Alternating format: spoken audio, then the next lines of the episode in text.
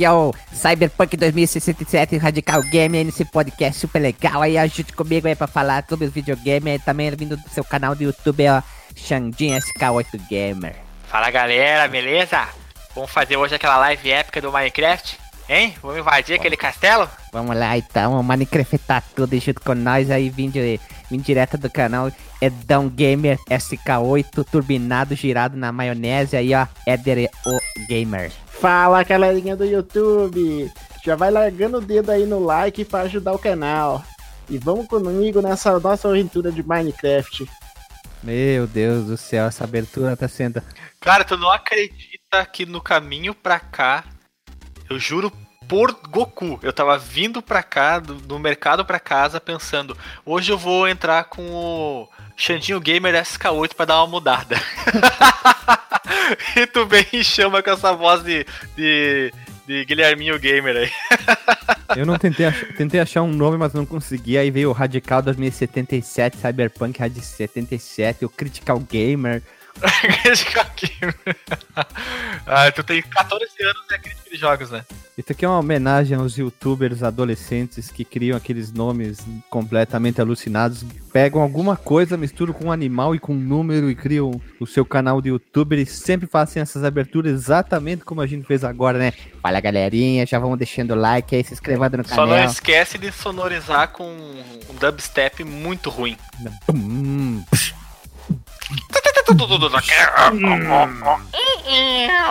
Na verdade é um carro indo, né?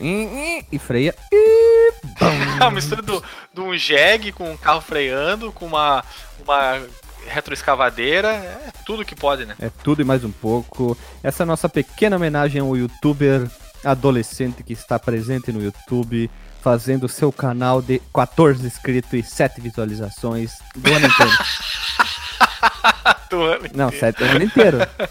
Ah, não tira sal, não, que eu fiquei muito tempo com essa. Essa eu já achava que era o máximo. Ah, cara, não, não tem o que fazer. Hoje o, o YouTube está infestado de canais do YouTube, então acaba é, escondendo. É Dão Gamer SK8 ou é Dão Gamer Mil Grau? Mil Grau, SK8. Quantos que usam esse nome, né? E infelizmente a quantidade é tão grande que alguns canais bons ficam na sombra.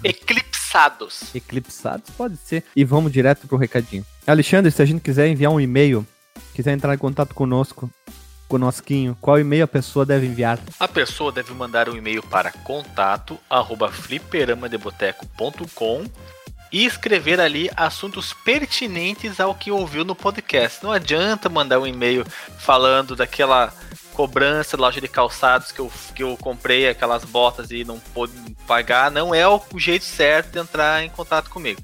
E também se você quiser entrar em contato conosco através do Twitter, é muito simples, twitter.com barra fdboteco. Lembrando que o F é mudo, o D é mudo e boteco é com O. E o nosso grupo do Telegram, conhecido como WhatsApp Azul, onde que tem pessoas batraques estrogonóficas falando o dia inteiro sobre vários assuntos. E você, se você quer saber, na verdade, o que, que é 128 jebas, só lá no canal do Telegram você vai entender o jeito. um pendrive de 128 jebas, Guilherme? É, é, isso aí, só lá, só quem frequenta aquele, aquele boteco maroto que vai entender o que é isso. E se você quiser ajudar a gente para manter sempre o boteco aberto, como essa é expressão que usaremos, você acesse no padrim.com.br barra FDB, só essas três letras, e você pode ser um terraplanista, essa pessoa iluminada, portadora desse badge, como as pessoas gostam de falar, essa alcunha do terraplanista e ajudará o boteco com 10 pilas, 10 dinheiros, 10 malandros e 10 é o mínimo, Guilherme? Não, 10 não é o mínimo. O mínimo é um dinheiro. Um dinheiro. E lembrando, né, que se você doa, mas você recebe coisas em troca. A primeira delas, e a mais óbvia, é a continuidade do podcast Fliperama de Boteco. E você também, se contribuir com valores acima de X reais, você tem coisas a mais além disso. Você pode participar de gravações, você pode uh, mandar pautas, você pode dar sugestões Opiniões? de pautas, você pode inclusive ter o direito de retirar um participante do podcast, a sua escolha. E se várias pessoas doarem dinheiros, vai acontecer uma coisa que se chama ba batimento da meta quando um determinado valor é atingido, coisas acontecem, coisas muito legais também. Acesse lá o padrim.com.br barra FDB e lá você vai ter uma descrição de tudo o que acontecerá quando você enviar o seu rico e suado dinheirinho para nós. Quando você doa, você escolhe uma forma de doar, um dinheiro, uma meta e você ganha um badge. E era isso aí, pessoal. Roda a vinheta.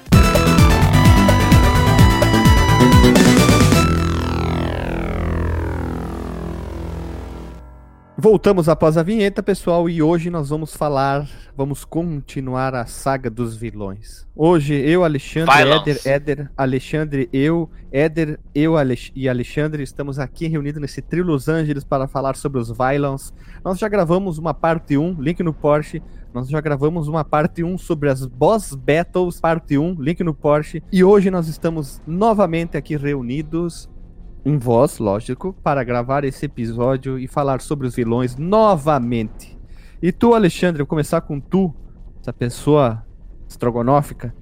Qual o vilão que tu escolheu para começar essa primeira rodada vilanística? Ó, ó, trocadilho, hein?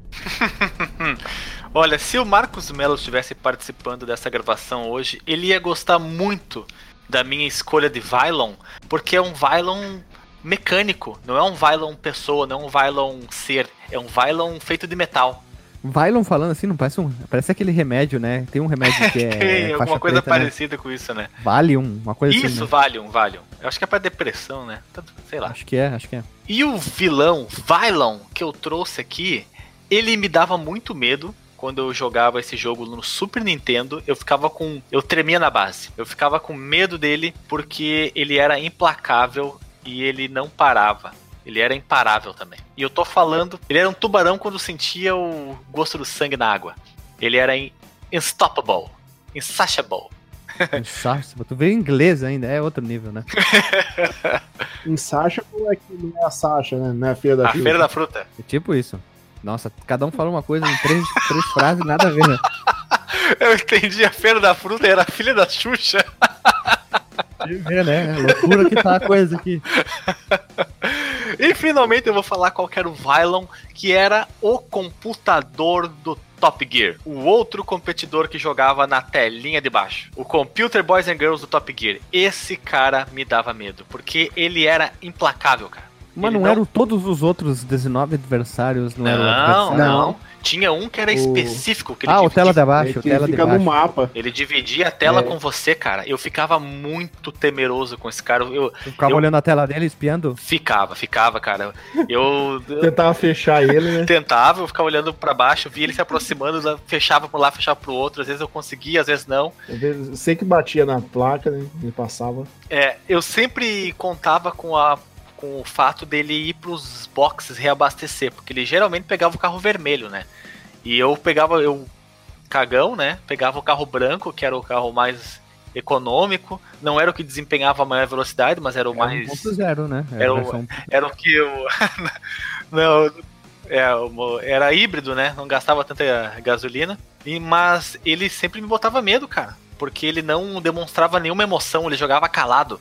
Eu, ah, ele só demonstrava a sua velocidade. Só falava um let's go ali, né? É, a única coisa que ele falava era essas frases feitas do jogo. Mas hoje em dia, claro, né? Não tenho mais nenhum tipo de, de sentimento desse, desse sentido em relação a ele, mas quando eu comecei a jogar Top Gear, ele me metia medo, cara. Ele era tipo o bicho papão. Era, ele era o bicho papão. Antes, uh, o, o- antes fugir dele do que vencer a corrida. Nossa senhora, prefiro ficar em segundo, mas ele em terceiro, então. É, se fosse pra. t- t- Estando na frente dele, é, era a conta, não importa a posição. Num, se eu for extrapolar o que eu sentia na época, claro que vencer era o objetivo, mas contanto que eu, eu ficasse na frente dele, né? Pegar em primeiro e segundo e deixa ele em terceiro. É, né? fazer o truquezinho lá. mas é isso aí, vocês tinham algum tipo de sentimento em relação ao Computer Boys and Girls do Top Gear? É, só ganhar, cara. Às vezes ele me ganhava, eu ganhava É dele, que- né? Dava aquela espiadinha acima, se eu espiasse para a tela inferior, eu acabava esquecendo de olhar para minha tela, lógico, né? E eu acabava in- saindo pelas laterais, pelas rabetas, esquecendo Eu- de abastecer, né? Eu fazia isso geralmente quando eu tava na reta, Box. que eu olhava o, deixava o olho mais tempo olhando para metade de baixo da tela. Mas quando eu tava em curvas, eu fazia aquela, olha, aquela olhadela, sabe? Aquela coisa, olhadinha rápida assim, para ver em que ponto que ele tava. Claro, não era sempre que eu fazia isso, mas eu tava sempre de olho nele. Ele, eu, tenho, eu não tenho muita experiência com ele, que Top Gear é um jogo que eu joguei mais de dois só. De um, quando eu ia sozinho pra locadora, eu ia jogar um Mega Man, alguma coisa assim. Jogar Top Gear mesmo só com o meu irmão. Joguei muito com o meu irmão, mas joguei muito sozinho também lá na locadora do Gordo, em Frederico Westphalen. 1994, 95. Fomos embora do Frederico Westphalen em 97. É, de 94 até 97 joguei muito Top Gear. Ah, Top Gear é um bom jogo para sempre, para sempre ser jogado de duas pessoas. Ele é muito é, mais divertido em dois do que um. Esse dia dos pais que passou aí, meu irmão veio aqui em casa, a gente jogou Top Gear no Super Nintendo. É uma pena que, ah. o, que a taxa de quadros dele deve ser em torno de 20 quadros por segundo. Ela não é muito suave. Ah, isso daí é coisa uh, não... fresco ligar isso aí. o negócio é se não, divertir, não, é não importa o quadro. Não, importa sim, importa sim. Tem que, ter um, tem que ter uma qualidade técnica mínima, cara. Tem que ter um limiar que você não pode abrir mão. E o Top Gear, ele tá exatamente no limiar. Abaixo daquilo eu posso até considerar inaceitável. Não sei quanto a vocês, mas para mim o Top Gear 1 é o limite do que eu posso considerar jogável um jogo de corrida. Pelo menos em videogames, né? Eu nem percebo isso. Eu, eu só fui perceber com mais idade já, com, com tempo, quando já conhecia outras coisas, tinha uma. A minha percepção era melhor, eu tinha jogado outras coisas, então permitia que eu tivesse base para comparação. Então o Top Gear começou a ficar evidenciado para mim essa falta de movimentação, essa limitação de quadros. O que já não acontece no Top Gear 2, que é um grande avanço em relação a isso, ele roda muito mais liso e eu gosto muito da trilha sonora, como foi comentado no, no nosso episódio sobre o Top Gear, parte 1 e parte 2. Eu gosto muito da trilha do Top Gear 2, eu acho ela completamente diferente, mas as músicas elas também têm muita personalidade, muita originalidade e elas passam um sentimento de uh, de urgência, de need for speed, sabe? Necessidade por velocidade. É uma trilha sonora muito bem construída, só que ela não caiu no gosto da galera como o primeiro Top Gear, né? Primeiro Top Gear, faltou uma narração humana. Vai lá, olha lá, o carrinho está indo laranja, passa pelo amarelo, passa pelo azul, vai entrar na reta. Hum, Schumacher, ele tá indo, passa um, passa dois. Schumacher. Faltou uma narração. Cara, faltou uma narração a trilha sonora é impecável, mas eu gostaria de ver uma narração mais empolgada, cara. Eu gostaria de ver uma narração como o Galvão Bueno narrava quando o Senna estava vivo, quando ele foi campeão pela McLaren. Ele narrava com uma empolgação, né? Ergue o punho! E eu acho que ia ficar bem bacana uma, um narrador narrando, lógico, o Top Gear 1, Top Gear 2. Não sei como que daria para fazer isso, seria muito complicado de fazer mas seria bacana. Eu, é legal eu acho que não teria muito. Os inimigos é tudo carrinho igual ao seu, só muda a cor, tipo, você escolheu o branquinho, o adversário escolheu o vermelho. Todos os outros inimigos, os outros 18 carrinhos, vai ser é, no, é, 9 igual ao seu, de cor diferente, e outros 9 igual o, o segundo de cor diferente. E é por isso que eu tô tentando imaginar uma situação de como poderia ser feita essa narração. Eu lembro de somente um, um hack, né, jogo que tinha narração, um jogo de corrida. Futebol. Não, não, não. Jogo de, de corrida mesmo que tinha narração. E era o Fórmula 1 95 que era narrado pelo Murray Walker, o famoso narrador de corridas da BBC. Como você não lembra a narração ah, do, sim. do Rock and Roll? Ah, você jogou no Mega, né? Não tem narração. Mas o do, do Mega é, é, E tanto do Super NES são aquelas frases prontas, né? É sempre a mesma coisa, mas esse tem mais empolgamento. Eu né? lembro muito bem de, de quando melhor, eu né? tava correndo no Fórmula 95. Eu tive muita pouca, muito, pouca experiência de eu jogando o Fórmula 1 95 no Play 1. Eu muito mais via as pessoas jogando lá na Power Game videolocadora. Power Game videolocadora não, Power Game locadora Power Game Videogames. Não, não consigo me lembrar agora. O meu irmão vai comentar e vai, vai corrigir todas as besteiras que eu falo. E. Até que enfim ele entrou no grupo. Né? Finalmente, né? cara. Não, eu ameacei de, de deserdar, de renegar o nome dele, aí ele entrou no grupo. E aí eu lembro muito do. Quando você tá correndo, tem a, a, meu Deus, a, a posição dos pilotos, né? Então eu lembro dele falando Johnny em fifth position, Johnny Herbert, John Lazy, Michael Schumacher. Era muito engraçado ver a voz dele. Eu sabia que por ele estar ali. JJ Leto. JJ Leto, exato. Eu lembro. eh, Eu tinha noção de que ele tava ali por ser uma pessoa importante, senão não era, não era um Zé que tava narrando. Não era que nem a Peach narrando o Mortal Kombat, entendeu? Era um. Dublando. Era uma pessoa. Lembrou uma coisa que não deveria. Eu lutando pra esquecer essa desgraça. Com a Mas China aí vai depois- equalizar a sua cara. Ai, meu pai. Nossa Essa foi triste. Parece que ela tá assim. Eu vou equalizar a sua cara. Cara, aí tem um, entre parênteses, Ria. Ria. KKK. Ela até o ria, né? Ria. Aí depois, muito depois, eu fui ver quem era o Murray Walker. É um cara muito famoso, já se aposentou e tudo mais. É o disco do Michael Jackson, né? Moonwalker. Não, mas quem gosta de ver Fórmula 1 como a minha pessoa, e, e antes de a gente é, pular pro próximo, se você encontrar muitos vídeos no YouTube em inglês, normalmente a narração é dele. Se é em japonês, é uma narração completamente quase impossível de entender algo. Não, não por fato de ser japonês, porque os japoneses narram com tanta emoção e empolgação. É tão rápido, mas normalmente é ele que narra quase tudo que tu encontrar na internet sobre Fórmula 1 tem a voz dele, é, é irreconhecível a voz. Quer dizer, é muito fácil de reconhecer a voz dele. Me atrapalhei ali nos, nos adjetivos. Da mesma forma que no exterior, o Galvão Bueno também é uma das vozes clássicas da Fórmula 1, sabia?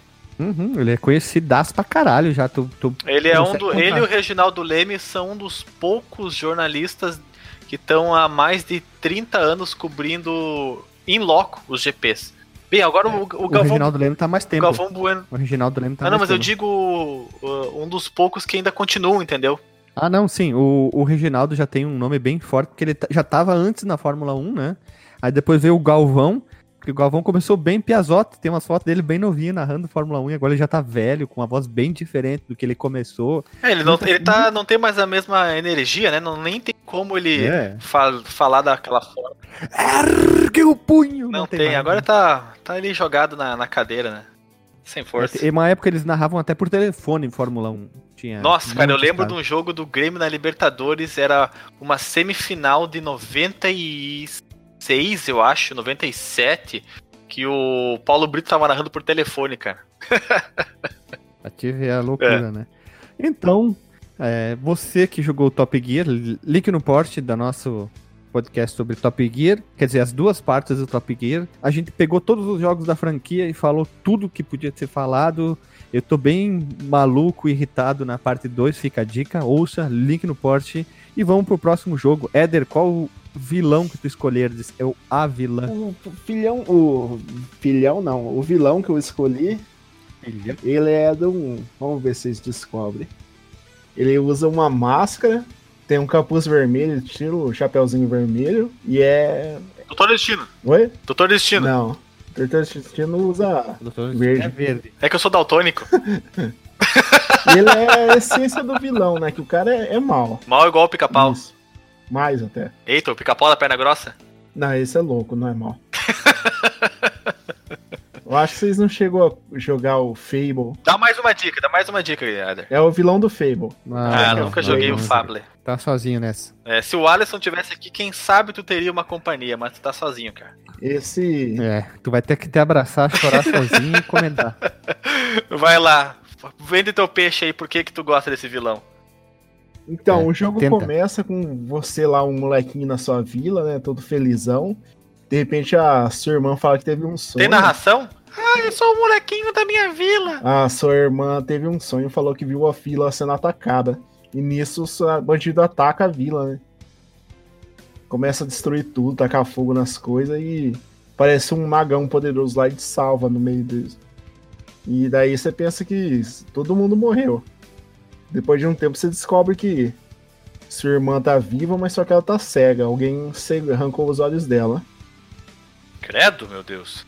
Daí você vai atrás dela, salva ela. Daí ela fala que, que a mãe suas ainda tá viva. Só que você tem que vencer na arena pra conseguir. Você chega na arena, você encontra o Jack of Blades. Ele é o tipo o maior herói do mundo do, do Fable. Daí todo mundo venera ele e você consegue vencer a arena e ganha acesso até o, a prisão onde da sua mãe. Daí chegando lá, ele trai você e prende você na cadeia. Ainda é sacanão, né? Da Daí, puta. depois que você vai o mó gambiarra lá pra você fugir da cadeia, descobre que ele tá no, na guilda dos heróis com sua mãe e sua irmã presa lá embaixo. E aí você tem que correr pra lá pra salvar elas. E quando você chega na, na guilda dos heróis, ele mata sua mãe na sua frente pra poder reviver o poder da espada dele, que é a Sword of Aeon. Caramba, esse cara é um psicopata mesmo. E daí o, você tem uma batalha sangrenta com ele. E você tem que. Depois que você derrota ele, você tem que escolher ainda se. Que alguém tem que ser destruído, ou a sua irmã ou a espada. Ou você fica com uma espada super poderosa, Mega Blaster, que você poupa a vida da sua irmã. Aí fica sem a espada. É, é todo. O jogo inteiro é assim. Mas se ele ficar Qualquer- sem a espada. Se ele ficar sem a espada, Éder, qual que é a- o, o golpe da, da situação aí? Tem alguma coisa escondida aí. Porque ele não vai sair im- impune, não vai sair incólume, não vai sair sem, sem Não, nada você joga a espada no- contra ele. No portal lá, daí fecha o portal, você pega a máscara dele. Daí você tem que destruir a máscara. Ah, não, não, tem, não tem pegadinha? Não tem pegadinha. Ou você joga a espada ou você joga a sua irmã lá. Não. Ah, menos mal. Pelo menos ele não é um mentiroso. Ó, no, nos livros, no jogo tem vários livros. Daí um livro tava falando assim, ó. Ninguém sabe, e todo mundo sabe, que ele é dito ser tão antigo como o antigo reino. Nem a- tem a força de dez heróis. Alguém, alguns dizem que ele é, não é deste mundo. Ele veio a nós para o puro prazer da morte e destruição. Alguns dizem que ele é nada mais do que uma lenda. A máscara cobriu o rosto de dezenas ao longo dos séculos como todos eles afirmam, a ser o mesmo Jack of Blades, tudo que domina a história e pesadelos. E até mesmo a guilda teme ele. Cara, isso parece uma letra da uma- das músicas do Rhapsody, cara. Sério, parece a letra das músicas do Rhapsody. então, nesse jogo aí no Fable, as escolhas que você faz tem consequência, né? Se você for pro lado mal, seu personagem vai crescendo o chifre nele, fica com uns mosquitinhos voando em volta, ele fica super trevoso. E se for fazer umas coisas boas, Podre. Porque vai tendo uma luz, cresce uma auréola em, em volta de você. As pessoas gostam de você. Halo! Halo! E daí tem essas escolhas. Ah, é. Mas só isso, ah, muda a aparência ou tem decisões que influenciam? É, é esse que é o detalhe. Tem muito jogo que só muda a aparência.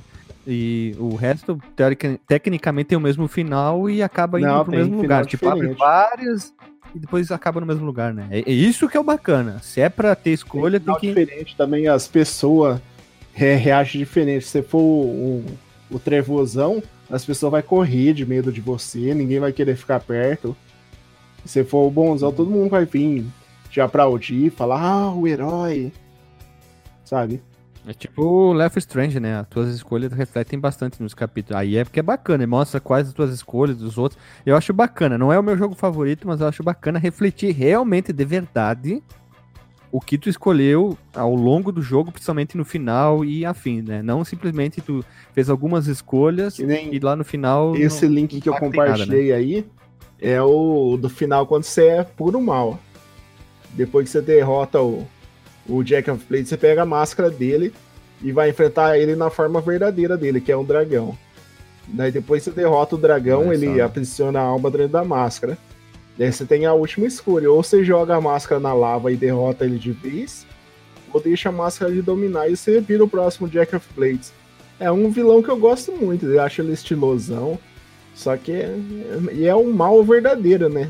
Tá ali de galhofa. Ele é realmente mal, que é a destruição de tudo. E esse, esse jogo só tinha pro, pro PC e pro Xbox One, se eu não me engano. É só PC e Xbox. O primeiro É, Xbox. porque ele é bem velho esse jogo. Eu, tava, tá- eu lembro, eu conheço o jogo, mas eu nunca joguei Fable. Conheço e tal, tudo. Joga, é bom.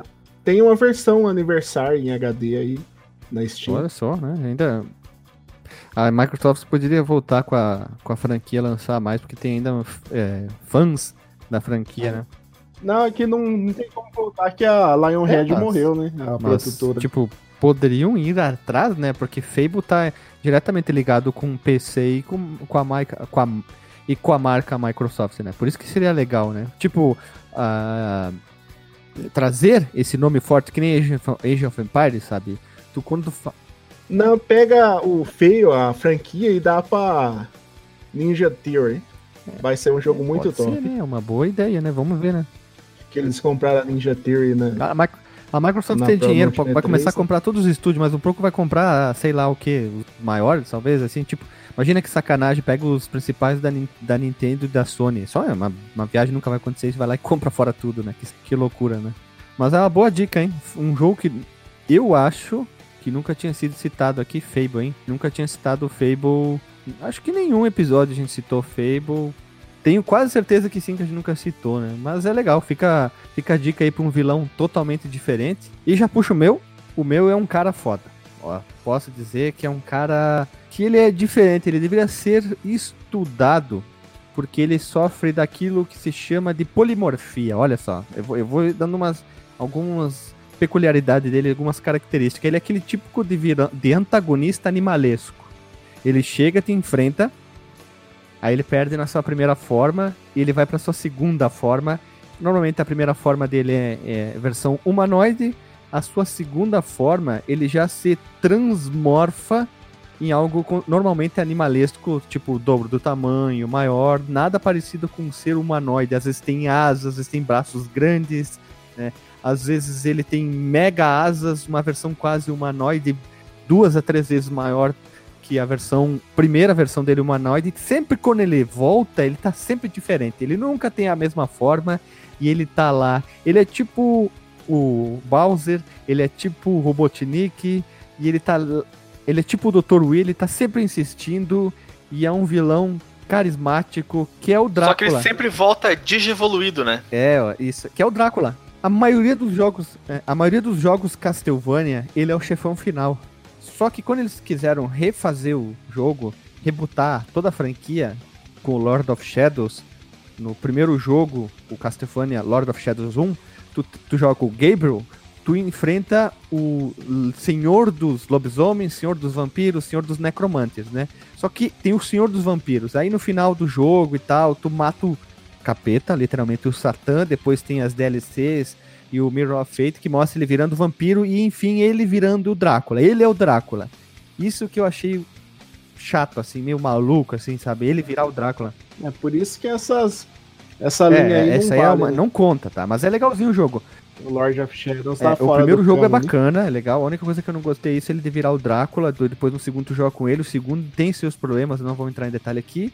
Mas é o Drácula da franquia canônica dos vários jogos onde que ele aparece lá ele fica tanto tempo fora, aí ele volta, ele tá humanoide, aí tu enfrenta ele, tu ganha dele, aí depois ele se transforma em algo grotesco. E dependendo do jogo, ele é mais difícil, mais fácil, mas sempre tá lá, ele é insistente. Ele é que nem o Freeza, né? Minha forma, minha forma mais forte, minha outra forma. E dependendo do, e dependendo do jogo, às vezes ele tem uma, duas, três, quatro. Uma das transformações mais fáceis, acho que de matar, é a do Symphony of the Night. Eu achei um, acho que muito fácil matar fácil acertar ele, né?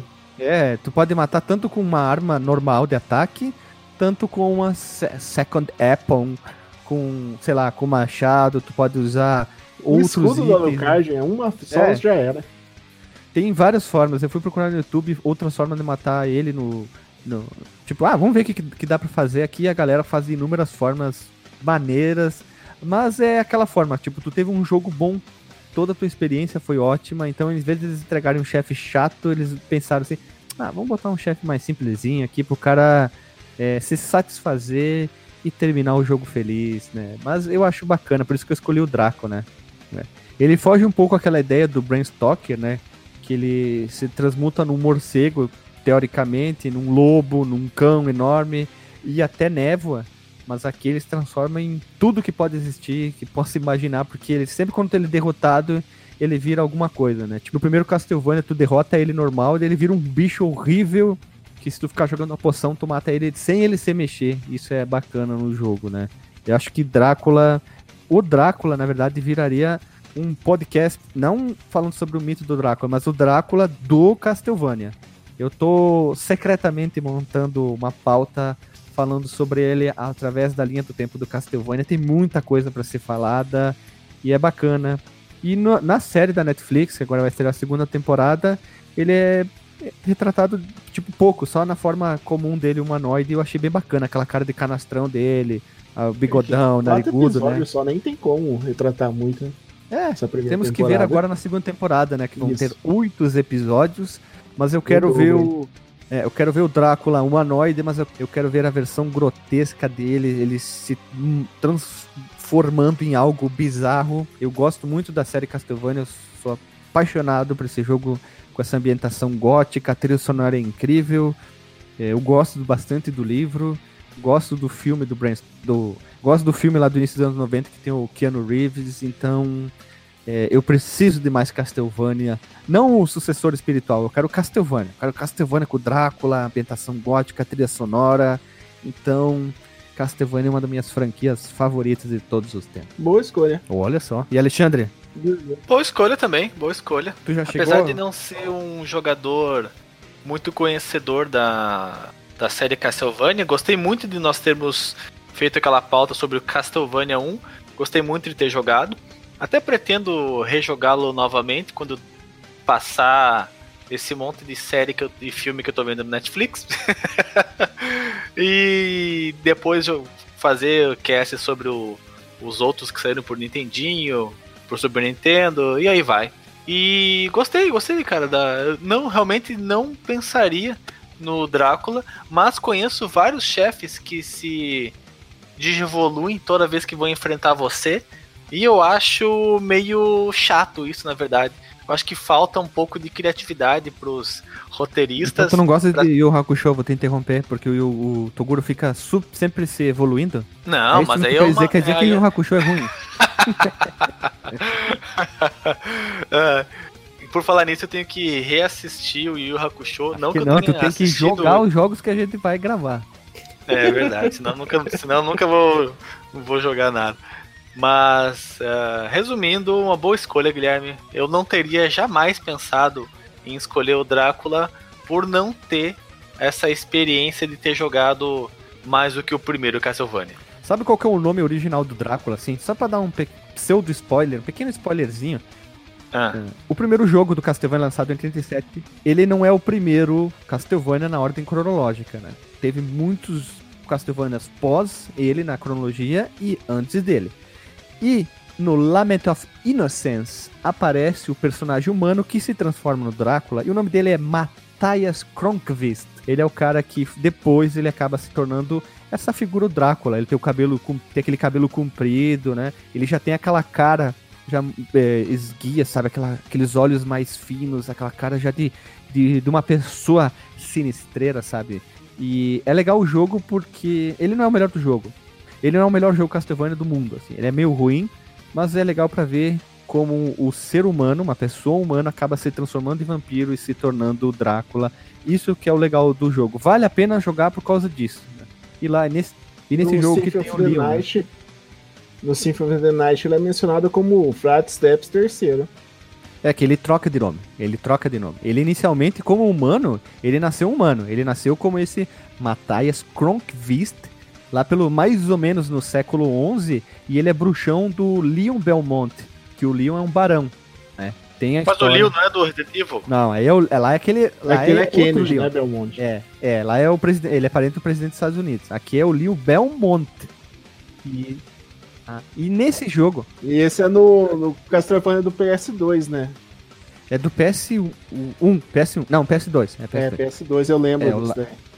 Eu tenho um, um Castlevania do Play 2 em 3D, bem interessante. Tem, tem, dois, tem, tem, tem dois. Lament of Innocent e o Curse of, Curse of Darkness. Curse Esse aí, o Curse of Darkness que eu tenho. É, tem, são Os dois. dois são da hora.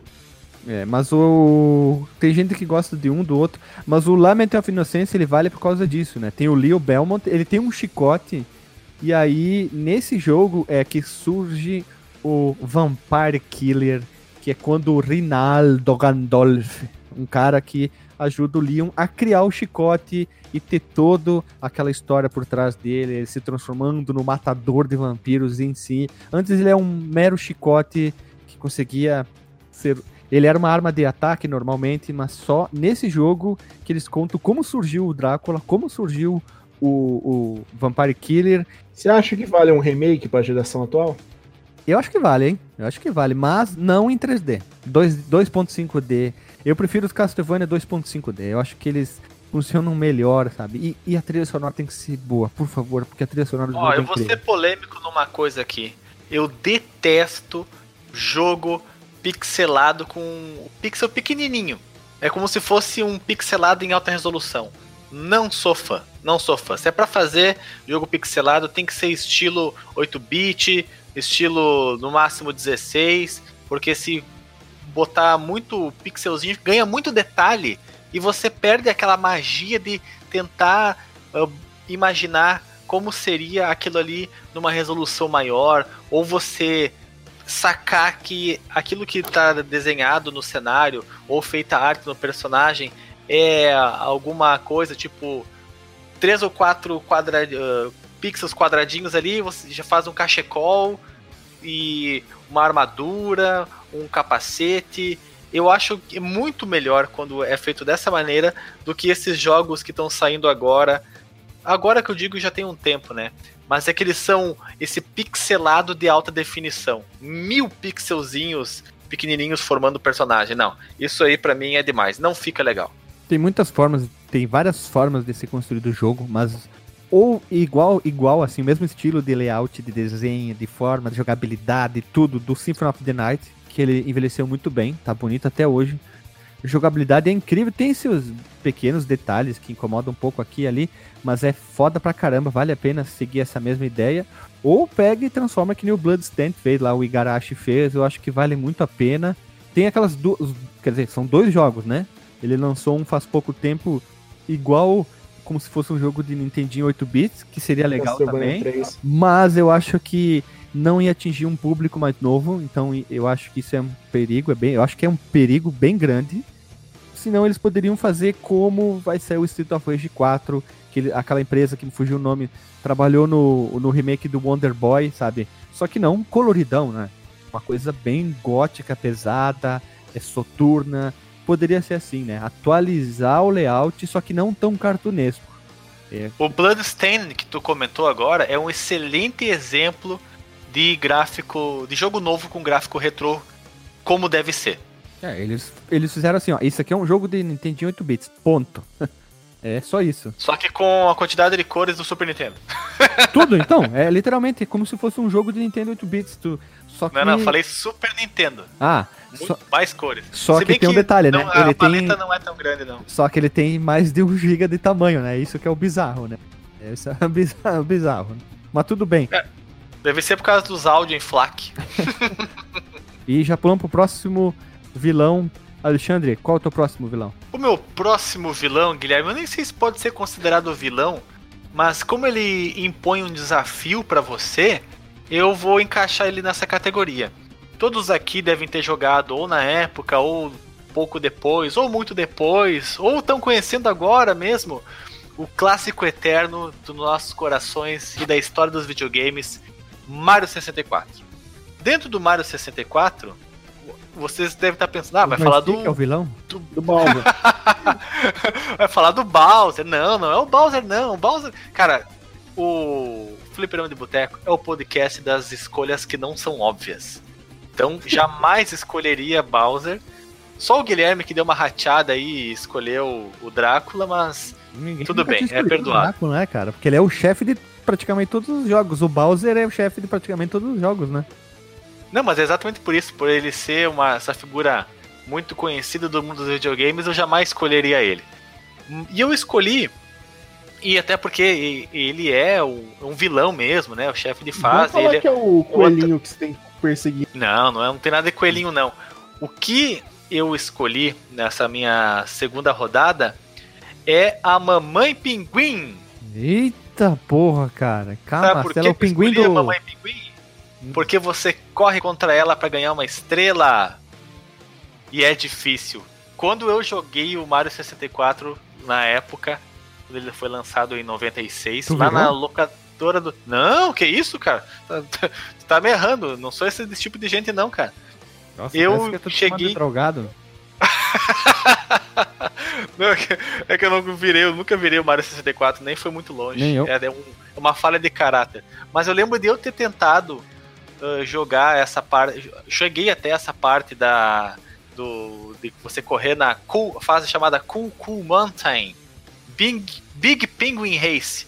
E que você só corre essa corrida e ganha uma estrela. É o único objetivo da fase é você entra no quadro, entra na, na cabaninha lá do Papai Noel, pela chaminé, e você já vai enfrentar. Eu suponho que seja a mamãe pinguim, porque imediatamente antes você resgata o bebê pinguim, devolve para ela e ela, em agradecimento, dá para você uma estrela. Aí depois você volta na- no quadro e vai para a corrida do nesse caminho que era muito, ele é muito difícil, cara, porque a física nesse jogo é muito bem implantada, principalmente na questão do gelo. Eu nessa parte eu mais sofria pra tentar conseguir o corta-caminho do que terminar a corrida. Eu nunca consegui. Caindo num lugar terminar. certo, você corta praticamente metade da, da pista. Ah, é? Eu via, eu isso, eu via o pessoal fazendo isso, mas eu não, não tinha capacidade motora de, de conseguir isso. Então, eu tentava, mesmo indo bem devagarinho, já, já tinha perdido a corrida, né? Eu ia bem devagarinho fazer as curvas, mas mesmo assim eu escorregava, cara. E eu admirava demais quem conseguia fazer essas curvas em alta velocidade e além disso, correr, vencer o, a mamãe pinguim, porque ela é rápida, cara. Se você bobear, ela te passa. Olha só, né? Vai ser ultrapassado por um pinguim. Ah, mas é um pinguim deslizante, cara. Não é qualquer um que, que foge dele, não. Olha só, lembra aquele jogo do pinguim que tinha pra Flash, tinha pra Linux? Que, que caiu os pinguins tinha que rebater com outro pinguim eu, grandão? do, Tu não lembra desse jogo? Do, eu lembro do Pinguim do Nintendinho, que é o primeiro jogo do Kojima. que é aquele de corrida? Adventure. É um que você vai correndo, né? Vai indo, indo- Tu vê ele de trás, né? Não é aquele que tu vê de trás, tem que ficar pulando uns obstáculos. Isso, a, ver a costa do pinguim ele correndo. Sim, outro dia eu vi ali ele jogando um jogo bizarro, fui ver, ela tava jogando esse jogo do pinguim ali. Pois é, né? Ele não é uma, um vilão, ele é simplesmente um competidor. Você, ele tá competindo contra você pra, pela estrela. Ele nunca, nunca vai usar a estrela. Digamos que ele é o guardião da estrela, e se você derrotá-lo na corrida, você tem o direito de, de pegar ela. Mas como pra mim ele sempre foi um desafio muito grande nessa parte do jogo, tanto que eu nunca consegui terminar uma corrida e muito menos vencer o pinguim, então eu elenquei ele aqui como a minha segunda escolha dos Vylons dos games. Os Vylons. Tome um Vylon. Que...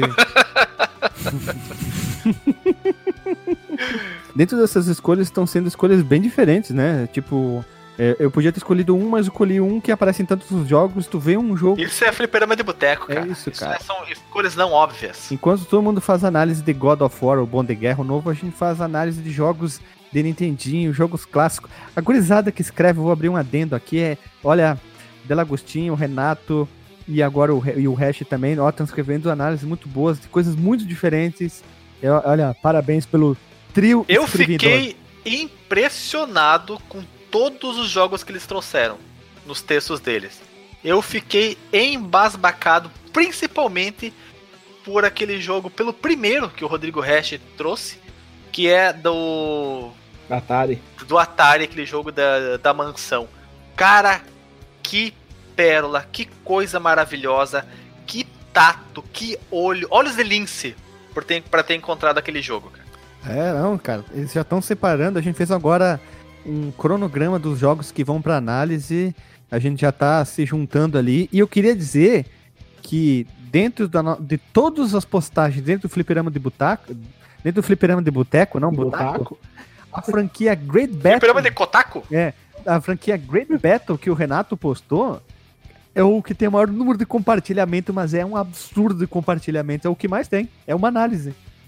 É robô, cara. É robô. Robô gigante, batalhador, socador na cara, é o, que, é o que dá view. Isso, e pra finalizar aqui, ainda o- depois o Renato ele postou a primeira coisa, ele deu um tutorial, basicamente, uma ajuda pra quem quiser trabalhar com os videogames antigos, formas de usar scanline, eh, conversores, como usar em TVs novas, velho. Ele deu uma experiência própria, uma visão dele, primeira pessoa, terceira pessoa, a experiência que ele teve para jogar games antigos em TVs novas, ele deu o parecer dele. Isso aqui é bacana, a gente tá tentando diferenciar dos outros, trazendo análise diferente de não só Super Mario World, Metroid e coisas famosas, jogos famosos, né? A gente tá indo pelo. Ó, tu quer saber se um site de jogo é legal? Só lendo ele. ok, eu ia, né, cara? Eu ia falar uma coisa aqui que não, não tem muito a ver, era puro preconceito meu. Eu ia dizer que, para saber se um jogo, se um site de videogame é realmente um site com, cujo autor se preocupa com a qualidade do conteúdo, é se ele tem um banner cheio de, de referências óbvias: Sonic, Mario, Metroid, Street Fighter. Se tiver todo esse compêndio aí, é porque o site é fraco. Mas é claro que isso é uma bobagem, é um preconceito meu. Não tem nada a ver, absolutamente não tem nada a ver isso. É porque eu gosto das, das, das escolhas não inusitadas, não das óbvias. coisas não óbvias. Então quando eu vejo um banner desse, já me, me diminui um pouco o tesão, entendeu? Mas não, mas aí, claro, você vê o conteúdo, analisa com base nisso, esquece o banner.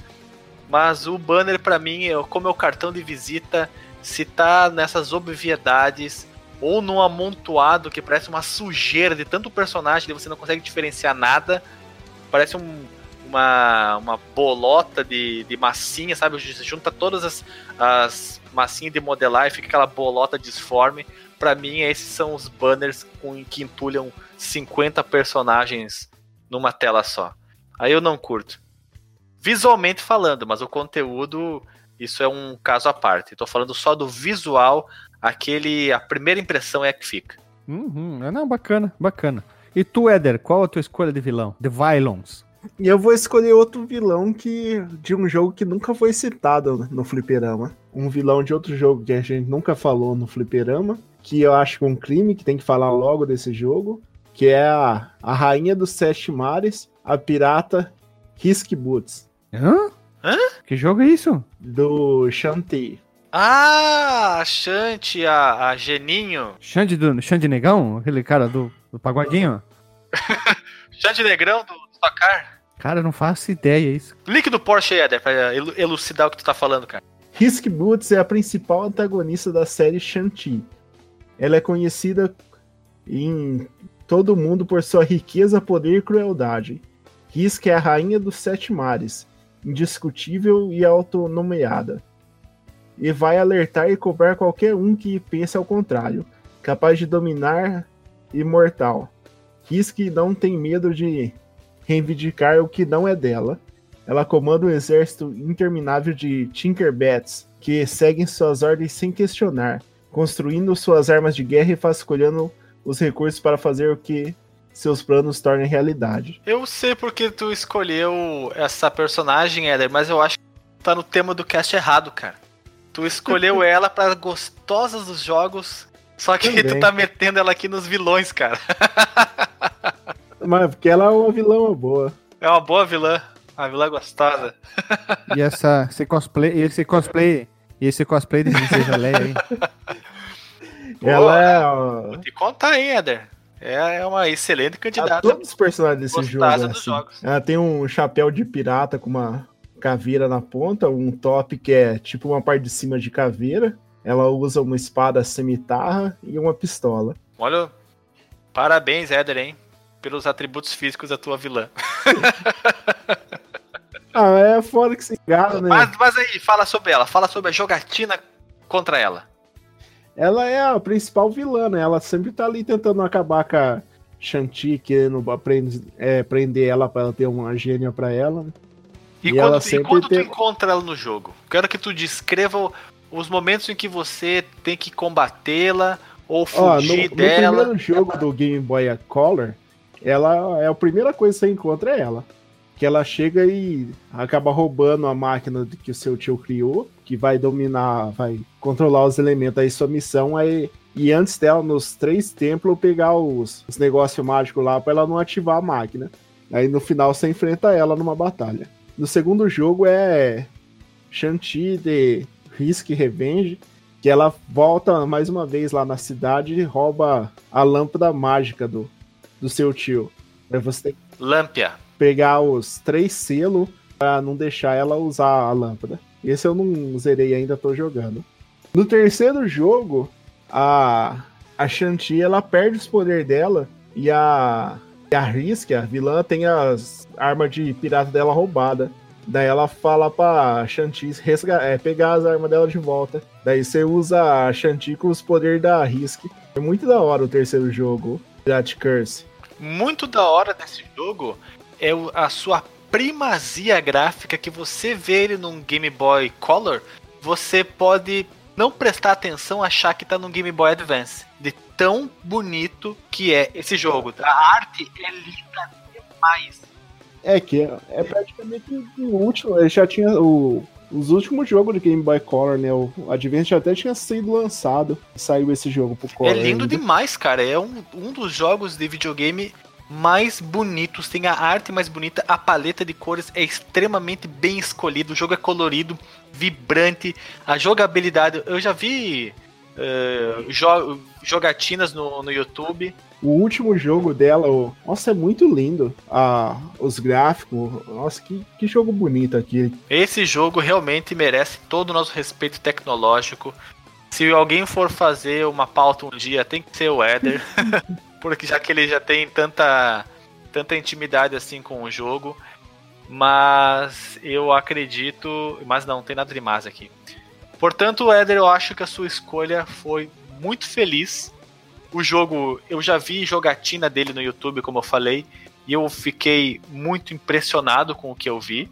Ele sempre figura entre os jogos que levaram seus consoles ao infinito e além, porque os efeitos e a própria fluidez do jogo, ela é parece que está além do que o console podia oferecer. É o típico caso da, de um jogo que se fosse feito pela Nintendo seria exatamente assim com a, o esmero que eles colocariam para fazer o jogo. É, falando em Nintendo, as pessoas, os pessoal é louco pra ter ela no, no Smash Bros. A Shanti, no caso, né? Não a Risk. E ela é, seria uma boa porradeira? Oh, com certeza, dando chicotada de cabelo, a transformação dela também. Ela não vira um gato?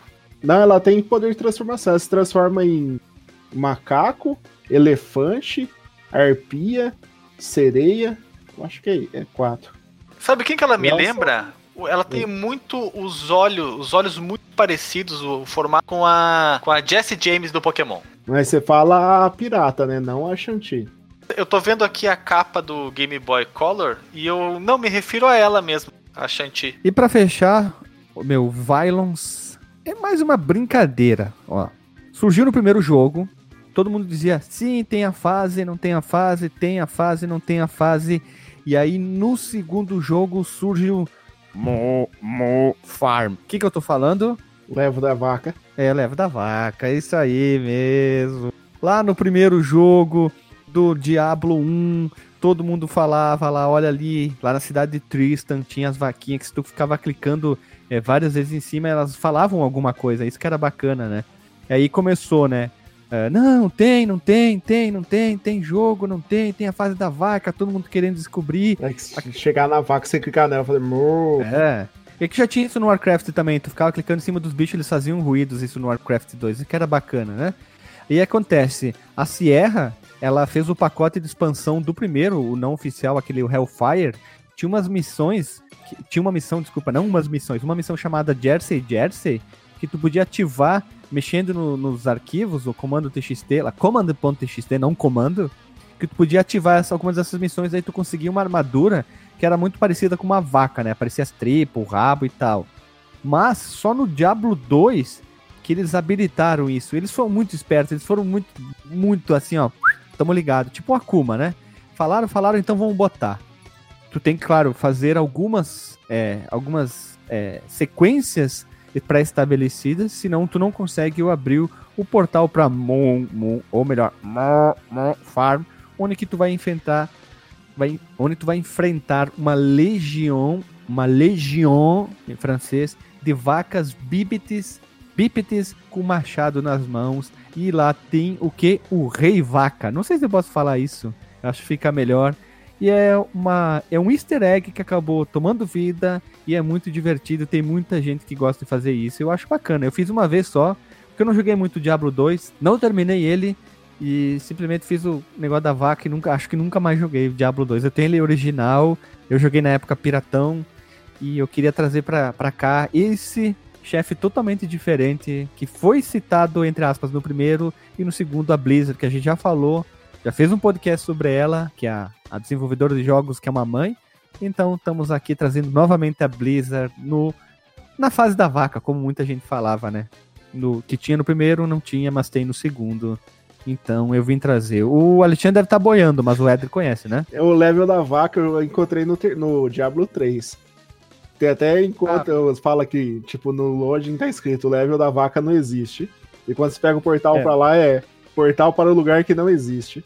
É, já é, tinha é, Mas daí no 3 já, já, tinham saído no 2, né? Fica meio estranho, né? Isso, foi onde Mas o 2 foi o diferente, né? Mas é muito legal, né? Eles pegarem o que a galera falava, fóruns ficavam especulando que tinha o level, como chegar ao level, e eles botaram isso dentro do jogo. Não é o chefe mais difícil? Não, não é. é. Mas, mais pelo, pelo, pela história que foi criada em cima e pela maluquice que é um jogo que é sério, uma história séria, botar a fase da vaca, então. Por isso que eu vim trazer esse vilão. Eu ia fazer ele pro primeiro na lista, mas eu disse, não, vou inverter vou trazer o Drácula e o maluco eu vou trazer pro final, que é esse aqui. Alexandre, tu conhecia isso já? Já tinha ouvido falar, né? Já tinha ouvido falar, mas tava muito, como eu falo, insípido, inodoro e incolor e inodoro na minha mente. Eu já tinha. Tu, tu acendeu uma luzinha lá no fundo da minha mente sobre isso aí, cara. Mas se eu fosse passar. Se eu fosse viver até os 150 anos, jamais por mim mesmo teria me lembrado desse detalhe do World of Warcraft. World of Diablo. Warcraft não, Diablo. Eu sei, falei brincando. Seu louco, maluco. Vai ficar o link no porte, um tutorial, um mini tutorial, como acessar ele, né? Você tem que seguir alguns pré-requisitos. É, tem que estar tá em. Tem que ter um item e tal, como fazer. É, eu não lembro direito como fazer, porque eu quando eu fiz eu usei um tutorial, né? Cubo rolatre, rolatre. É, tu, tu, tinha que conseguir um. Tu tinha que vasculhar um corpo lá e ganhava Pegar a perna, a perna do, do cara, né? Isso, aí tu tinha que botar lá no item lá, tu tinha que botar junto com um, um, um negócio de portal, que daí a, o portal apareceria. Aí tu vai lá pro reino das vacas. Eu não lembro direito.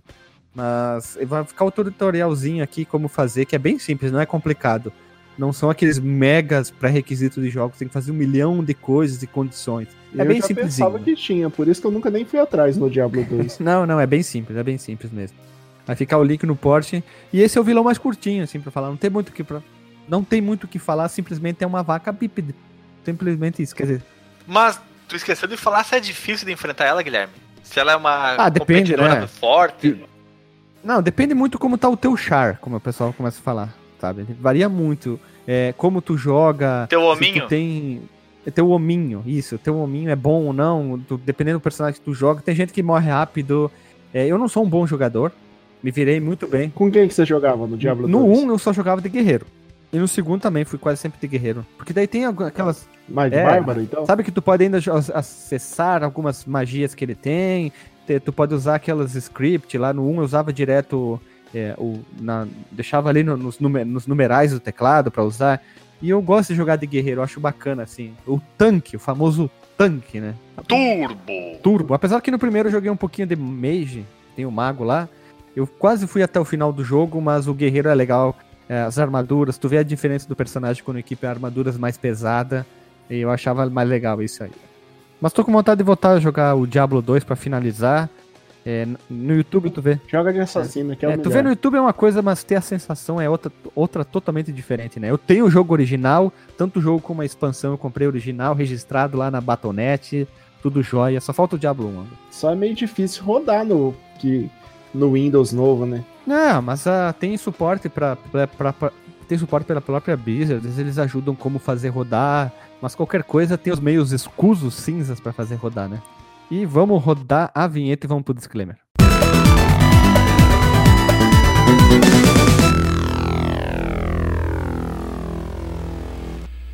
Voltamos da vinheta. Éder, qual é o teu disclaimer? É legal falar de vilão, falar do chefe assim, Eu queria uma sobre Boss Battle, guardando muito pra poder falar da, mais da Shanti, que, é um, um jogo que tem que ser falado. Gostei das escolhas aqui, foi bacana. O Alexandre surpreendeu a gente novamente com as escolhas. Escolhas incomum dele. E é isso aí. Queria, é, então, eu queria falar que recentemente eu participei de dois podcasts aí, foi convidado. Tem minha participação lá no showroom falando dos perigos perigosos que nós enfrentamos no dia a dia. Um episódio muito legal. E também participei do Machinecast, falando sobre meu é, Mega Drive Minha Vida. Não, zoeira. Falando sobre Silent Hill. Um episódio muito bacana lá, ouve também. Link no Porsche. E queria falar pro pessoal comentar aí no os vilão que eles acham legal. Comenta que o comentário é o salário do, do cast, né? Tão bom quando você vê lá um comentário falando, oh, foi legal isso falando. Tá um ânimo pra gente fazer mais. Agora, vai a pauta lá, grava o negócio, o pessoal não dá nenhum um comentáriozinho lá, mó desprezo. Ajuda aí a gente também, né? ajuda a gente que a gente ajuda vocês. Sem comentário não tem drops. E é isso aí. E tu, Alexandre, qual é o teu disclaimer sobre a vida? Ah, tá, vai lá. O meu disclaimer é aquele que tu pode pegar dos outros podcasts, copiar e colar, Guilherme. Ah, o de, o de sempre. Só fala assim, o de sempre. o de sempre, o de sempre. É um prazer enorme participar desses casts em que nós temos que eleger, elencar, listar e explicar nossas escolhas. É legal porque geralmente esse tipo de assunto surge durante a tarde e a gente tem que gravar de noite, então a gente tem que ir pensando nesse curto espaço de tempo. E às vezes a gente pensa exatamente durante a gravação, porque chegou vazio, chegou a cabeça zerada, e aí conforme os outros vão falando, você vai se lembrando, e aí tem que procurar na sua memória aquilo que se encaixa no, no assunto do cast. E é muito divertido isso fazer assim, porque é tudo muito espontâneo, tudo muito de bate pronto, jogo rápido e deixa o cast muito leve, muito divertido de fazer e de ouvir também. E eu tô muito ansioso, olha só, bastante ansioso para que nós gravemos a parte 3 do Gostosas dos Jogos, cara. Tem muitas gostosas para nós falarmos ainda. Eu praticamente entrei no Fliperama para gravar esse episódio, ainda não saiu. é igual aqueles programas da tarde, né? E no próximo bloco vai ter a revelação. Vai ter aquilo que você tava esperando. Aí chega o próximo bloco, não sai daí porque no próximo bloco eu acho muito chato isso. Tanto que, mas eu não vejo mais TV. Você vê, eu quero tanto gravar sobre os gostosos que até coloquei gostosos. ah, é. Hoje até fez uma inseminação artificial de temas ali no cast. e o meu disclaimer, eu queria dizer que quando a gente for gravar Boss Battle 2, a minha é de um jogo que a galera não gosta muito, uma franquia famosa, mas aquele aquele capítulo a galera não gosta muito, mas eu quero fazer sobre aquele boss, aquela boss battle, é, é, digamos, transcrever toda a batalha, parte por parte, que tem inúmeras partes, o cara se transforma, tem polimorfia também, vai para cá, vai para cá, vai para lá, então eu quero escrever toda a batalha e eu quero trazer a ira da galera, porque tem muita gente que não gosta daquele jogo, eu gosto dele, entre aspas, lógico. Mas os Violons são legal porque a gente faz lista, ninguém sabe qual é a lista do outro. A gente vai no susto e torce para que ninguém escolhe o mesmo vilão e, de novo, ninguém escolheu o mesmo vilão. Novamente o Alexandre trouxe uma lista de personagens que eu não fazia nem ideia direito que existiam os, os vilões, né? Vocês, com, claro, do Pinguim, do Mario, mas o. Quem diria trazer o cara Mamãe do Top Pinguim. Gear, né? Mamãe Pinguim. E quem diria, né? O cara do Top Gear, né? Então ficou bacana. Eu tentei trazer um diferente é um pseudo easter egg, que esse easter egg também poderia virar um podcast, né, de listão, né, começar a fazer listão, porque o que tem de easter egg em, em, jogos, né, é legal. O próprio Diablo 1 tem um easter egg lá na imagenzinha de, de instalação que aparece lá, uh, Buy, é, compre Warcraft 2, né, e eles falam da Natalie Portman. Esses easter eggs são interessantes nos jogos, né. E vamos fechando por aqui, até semana que vem, um beijo na bunda e até!